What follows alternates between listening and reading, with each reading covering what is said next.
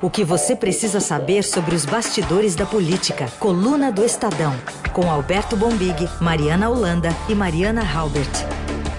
Hoje com Alberto Bombig. Tudo bem, Bombig? Bom dia. Bom dia. Tudo bem. Bom, como. É, hoje, hoje a gente tem bastante assunto para falar, reunindo uma semana, enfim, com tantas, tantas notícias, depoimentos, menções, equívocos, gente sendo pega de surpresa. Vamos começar falando sobre o presidente Bolsonaro, que mencionou, no final das contas, as palavras família e Polícia Federal, naquela reunião ministerial que também a gente tem dito aqui, falado sobre ela a semana inteira, ocorrida no dia 22 de abril no Palácio do Planalto. Pelo menos é o que informou ao Supremo, a Advocacia Geral da União, ontem à noite, e que, portanto, contradiz Bolsonaro. Ele havia afirmado à imprensa que eh, não havia menção à família nem à Polícia Federal nesse encontro. Ontem mesmo, o presidente disse que o ministro-chefe da Secretaria de Governo, Luiz Eduardo Ramos, se equivocou ao confirmar em depoimento que houve a menção à instituição, que depois né, foi um depoimento retificado pelo próprio. O Ramos se equivocou, mas como é reunião, ah, tem, tem, tem um vídeo, não tem, entendeu? O Ramos, se ele, se ele falou isso, equivocou. Se ele falou isso. Bom, vamos falar um pouquinho então sobre as repercussões e esse, essas, essa guerra de versões que no final das contas a gente viu deflagrada nessa semana, né, Bombig? Pois é, está evidente desde ontem, depois desse documento da AGU, que o Bolsonaro começa a fazer uma. trabalhar uma versão, antes de qualquer coisa, jurídica, né? Porque é quase uma filigrana essa questão de que ele dizia dos serviços é, de, de, segurança pessoal. Né? O contexto está deixando claro que ele estava falando de uma coisa muito mais ampla, senão, por exemplo, ele não teria citado amigos, né? Aonde que os amigos do presidente têm direito, por exemplo, à segurança pessoal, como ele disse lá atrás que falava dos filhos, estava preocupado com a segurança dos filhos e da família. A outra coisa é essa questão da Polícia Federal. Né? O, o, Ramos, agora, ao que tudo indica, de fato, é, falou a verdade. Né? Tinha citado a Polícia Federal, como está no documento da, da AGU. Né? O, as frases são muito fortes. Ah, o que a AGU tenta fazer nesse momento é tirá-las ali do grande contexto, né? quebrar o contexto da reunião para afastar a, a, a, o risco da intervenção na Polícia Federal, mas que, a meu ver, quando você olha as frases por si só, elas sugerem, sim, uma. Inclusive tem a frase vou intervir, né? Tem uma, uma hora que ele diz vou intervir, tem a frase vou trocar, não dá mais, né? Então, eu acho que corrobora, ali não há, muito, não há muito dúvida, mas que corrobora o depoimento, as acusações do ministro Sérgio Moro e deixa o presidente numa situação complicada. E, como disse, é, eu acho que daqui para frente ele terá que priorizar cada vez mais o aspecto jurídico, porque é, ao fim e ao cabo, caberá ao Procurador-Geral da República, Augusto Aras, decidir se denuncia ou não o presidente. Então, me parece que ontem a AGU estava mais preocupada em municiar o Aras para que o Aras possa, eventualmente, dar uma decisão que seja favorável ao presidente e não pedir, eh, fazer uma denúncia formal. Aliás, Bombiga, sucessão de acontecimentos, a reunião foi dia 22, né? Uhum. Aí a sucessão de acontecimentos do dia 23 em diante ali foi toda na Polícia Federal e no Ministério da Justiça. Não teve nada em ABIN nem em GSI, né? Perfeito. É, esse amplo, né, que você está colocando, né, Raíssa, essa foto maior, ela, ela é que é, eu acho que ela é demolidora, né? Quer dizer, você faz uma reunião de ameaça contra o GSI, porém todas as trocas que você vai fazer depois são na Polícia Federal, né? Não faz o menor sentido. É esse, esse cenário amplo, nessa né, foto maior, é que, é que eu acho que complica o Bolsonaro. Politicamente não há dúvidas, né? Não há dúvidas de que a situação dele está muito difícil e isso explica, obviamente, esse movimento cada vez mais em direção ao centrão. Essa semana a gente chegou a escrever na coluna do Estadão uma imagem que seria mais é, na linha. O Bolsonaro tem muitos flancos desprotegidos e está montando uma única retaguarda, que é a retaguarda do Congresso né? onde isso tudo em algum momento vai desaguar, né? mesmo que o Aras ofereça uma denúncia, como o Janot fez lá atrás com o ex-presidente Michel Temer, ela terá que ser analisada no Congresso. E se eventualmente isso é, fomentar um pedido de impeachment, por exemplo, a OAB está reunindo ali elementos, deve apresentar um pedido de impeachment do presidente. Hoje, hoje na OAB, por exemplo, está é, tá muito forte uma corrente que acha que ela, ela deve solicitar essa, o acesso a esse, ao conteúdo dessa reunião para poder fazer esse pedido de impeachment. Então, isso também, em algum momento, deságua no Congresso, onde o presidente vem fechando a casinha, como a gente diz no futebol, né? Montando uma retranquinha bem fechadinha lá atrás para enfrentar essa batalha do aspecto político. No campo político, é o que você disse, todas as evidências jogam contra ele. No jurídico, ele vai tentando ali se, se equilibrar. É, não citei, o contexto não era esse, falava de SI, isso e aquilo. É, vamos ver, aí a bola é com Aras. E, e quanto tem de Janot em Augusto Aras? Olha, por enquanto, muito pouco, né? Parecendo o oposto, né? Eu acho que tem mais de outros procuradores ali do que, do, do que de Janot, esse temperamento mais é, mercurial do Janot, que às vezes dizia de uma coisa vem até uma explosão completa, ainda a gente não conseguiu ver no Procurador-Geral da República. Né? Ele tá, é, acabou ocupando um, uma dimensão muito grande, né?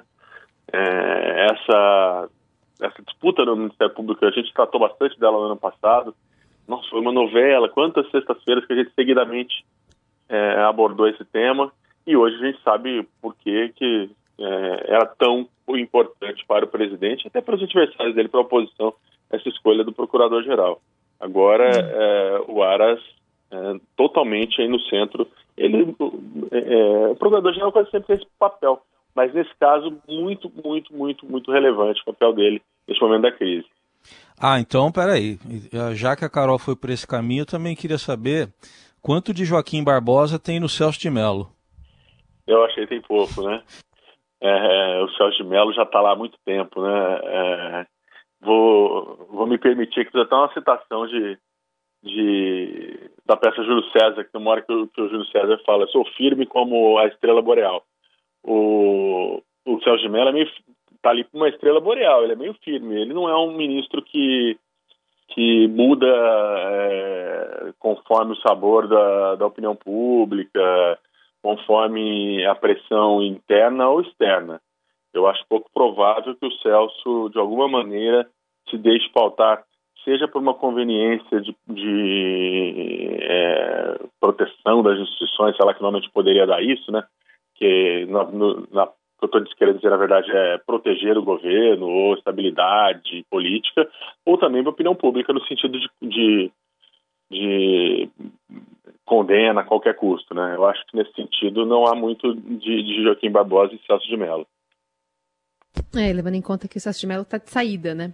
Também entra tá nesse de saída, contexto, é né? verdade, né? é verdade. É, e, aliás, a, a, a, diálogos ontem da, da, da deputada Carla Zambelli com o Sérgio Moro, diálogo mais ou menos, foi quase um monólogo. O Moro não respondia muito. Você vê que o Moro já, o Moro já, o Moro já estava com tudo o plano na cabeça dele, ele dizendo, eu não vou dizer nada, que isso aqui vai me comprometer.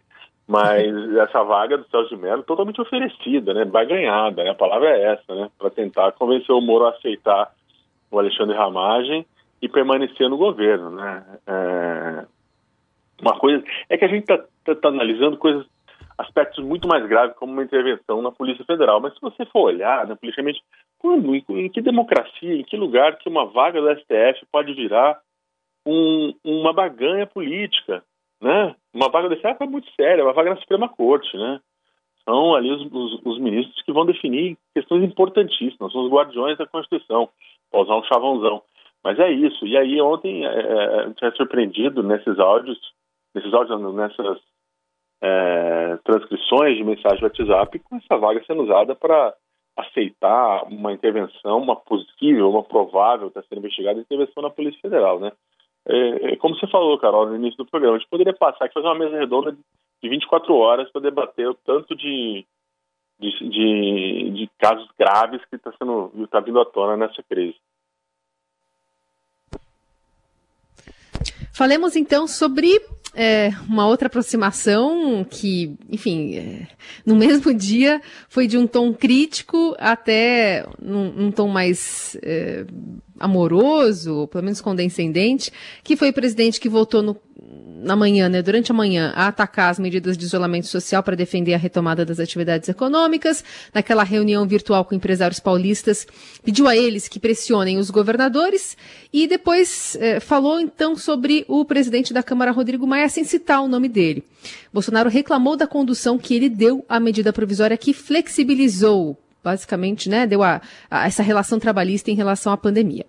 Agora, de acordo para quem o comando da Câmara dá a relatoria, ele já sinaliza que não quer resolver nada. Parece que quer afundar a economia para ferrar o governo, para talvez tirar um proveito político lá na frente.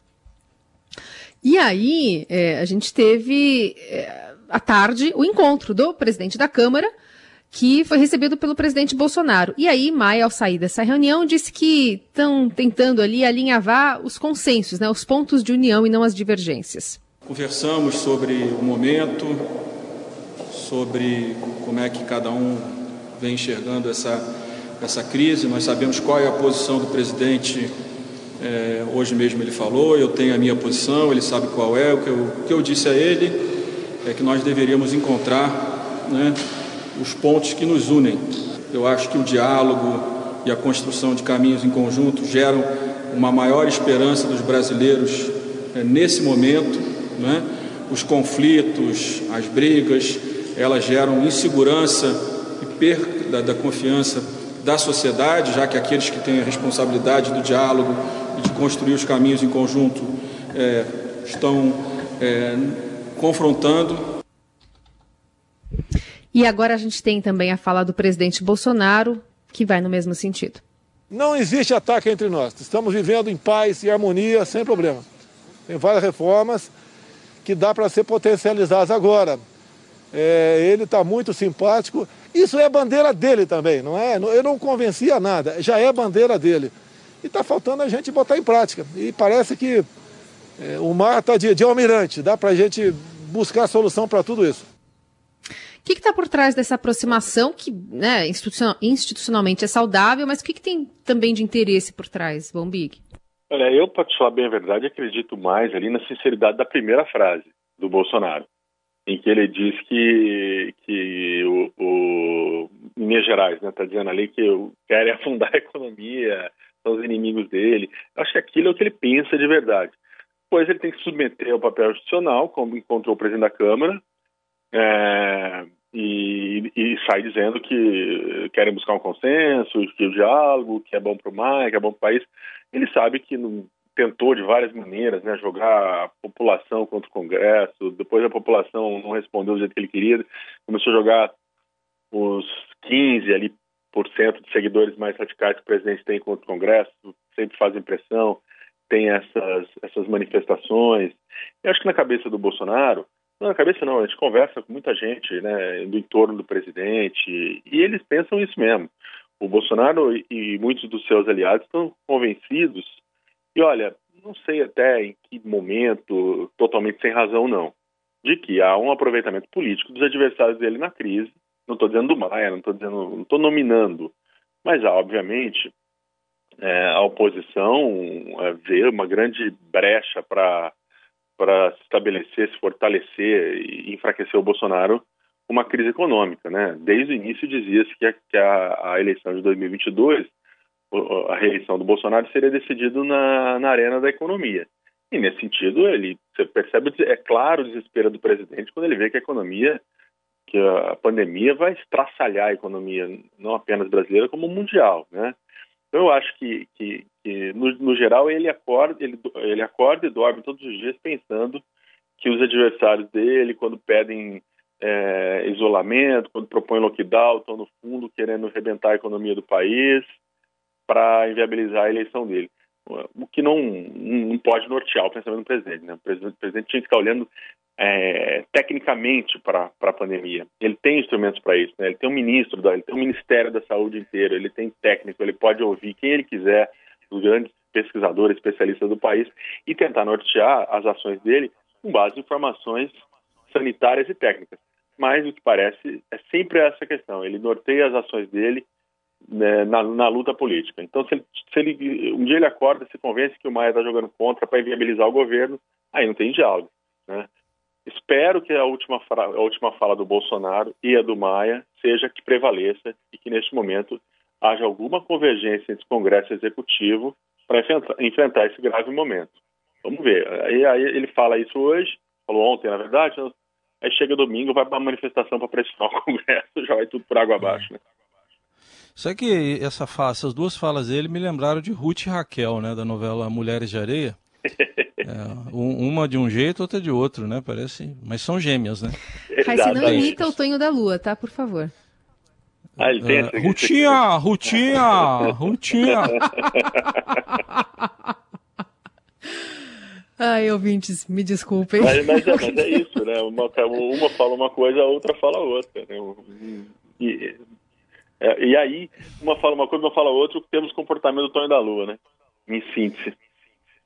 Sim. Ouvintes, entendam, quando a Carol fala não, é porque ela está dizendo sim. Ela, ela pediu para eu imitar. É verdade, é verdade. Não, é óbvio, ela deu a deixa para você imitar, né? Não tinha como. É que ele faz os bastidores, né? Então a gente compartilha com os nossos ouvintes. Coluna do Estadão com o Alberto Bombig. Vamos falar agora, Bombig, sobre um texto que foi publicado na edição de ontem do Estadão, um artigo na página 2 do vice-presidente Hamilton Mourão. O título é Limites e Responsabilidades. E aí ele faz uma análise do, do estrago institucional do Brasil, fala de caos nas, é, com reações também de integrantes do Legislativo e do Judiciário que eles veem falta de liderança no governo, mas parece que ele joga mais a conta para os governadores também. Enfim, que, que análise que dá para fazer desse é, texto do general? Esse texto do Mourão deu uma, uma, uma, esquentada boa também, como se precisasse, né? Esquentar ainda mais o ambiente político. Mas o Congresso teve reações, né? O Centrão, obviamente, não gostou muito, achou que, que, o, que o Mourão, quando escreve um artigo é, dessa amplitude no jornal como Estadão está ali se colocando de alguma forma como, como alternativa política ao Bolsonaro que isso não contribui para o debate. Eu acho que o dia, na verdade, tinha começado muito com. com é, eu, eu, tinha ouvido até elogios ao artigo do Mourão, do Estadão, dizendo que ele tinha se colocado como uma, uma posição mais, mais conciliatória do que o Bolsonaro, mas ao longo do dia, conforme foi todo mundo é, lendo o texto com lupa, foi mudando e eu acho que o saldo final é que a classe política terminou meio ali como um, é, manteve o Mourão como a, uma incógnita, ninguém conseguiu ainda muito decifrar, essas conversas estão rodando há muito tempo, né? É, o político olha muito na frente, né? Enquanto a gente está olhando aqui, eles já estão olhando a 100 quilômetros para frente da gente.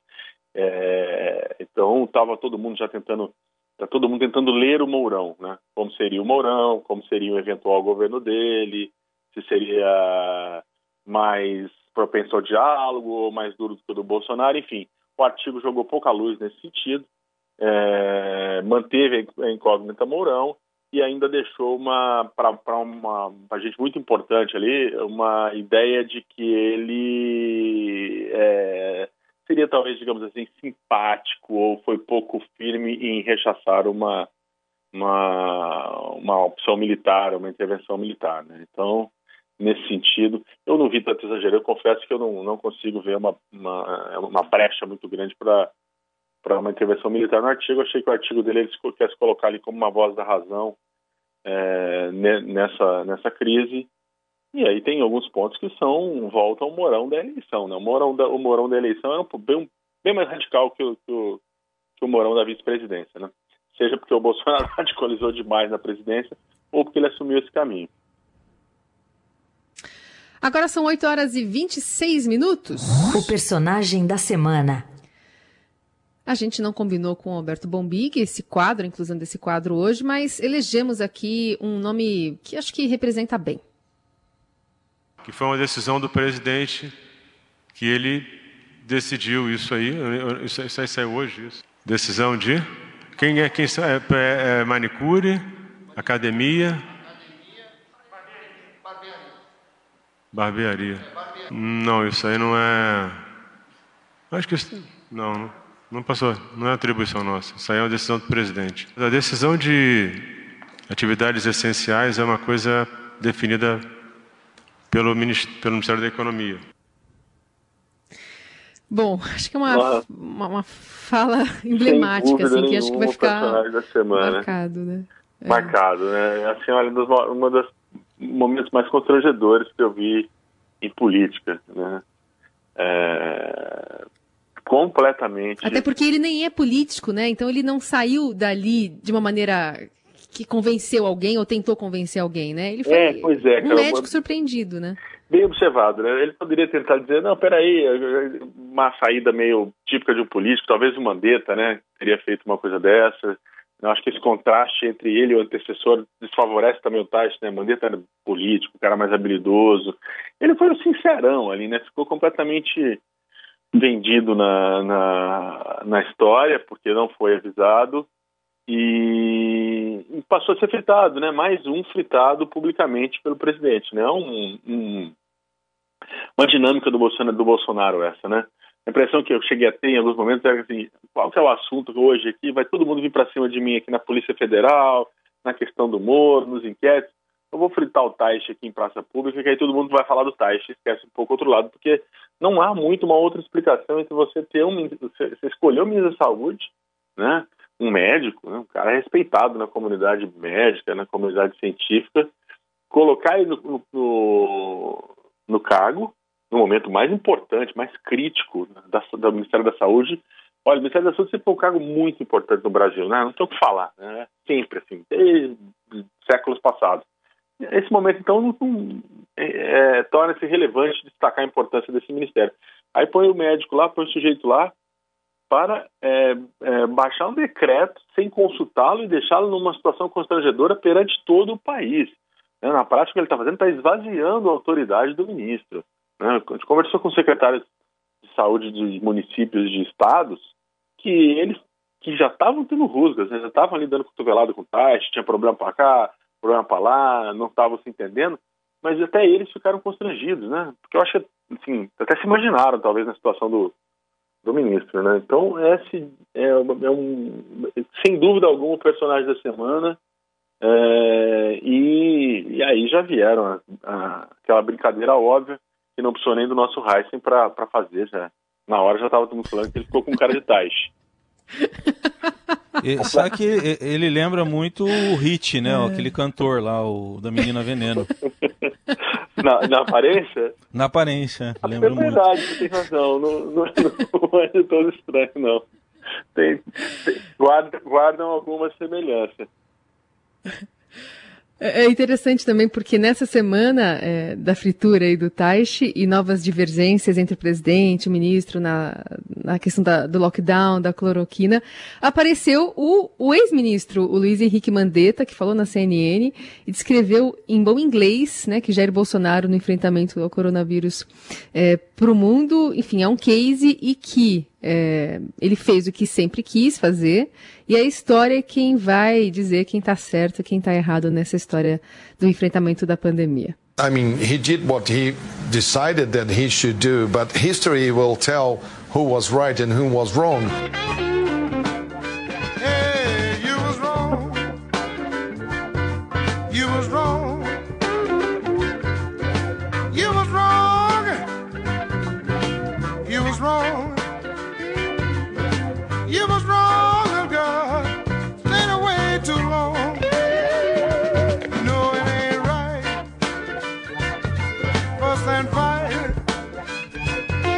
Aí recuperamos o guitarrista Fred King para falar who was right, who was wrong nessa história. Quem tá certo, quem tá errado.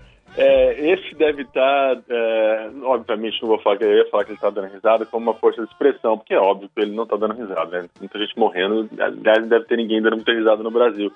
Mas o Mandetta deve estar tá respirando aliviado, vai, vou refazer aqui, a expressão é essa.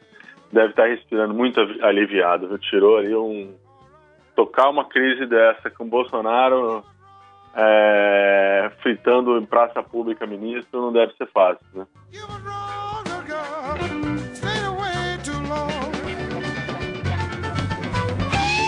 Bom, e assim a gente vai encerrando esta coluna do Estadão, versão áudio para você, que já já fica disponível em podcast para você ouvir, analisar, passar para frente.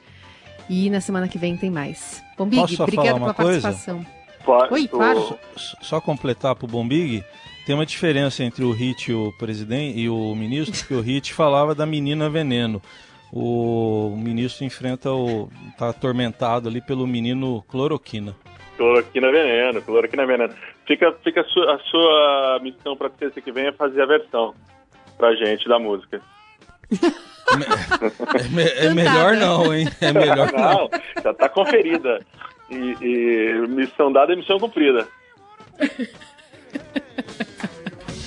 Ai, meu Deus. Ai, meu Deus. Ô, Big, obrigada. Bom fim de Obrigado semana. Obrigado pra todo mundo. Tchau, tchau.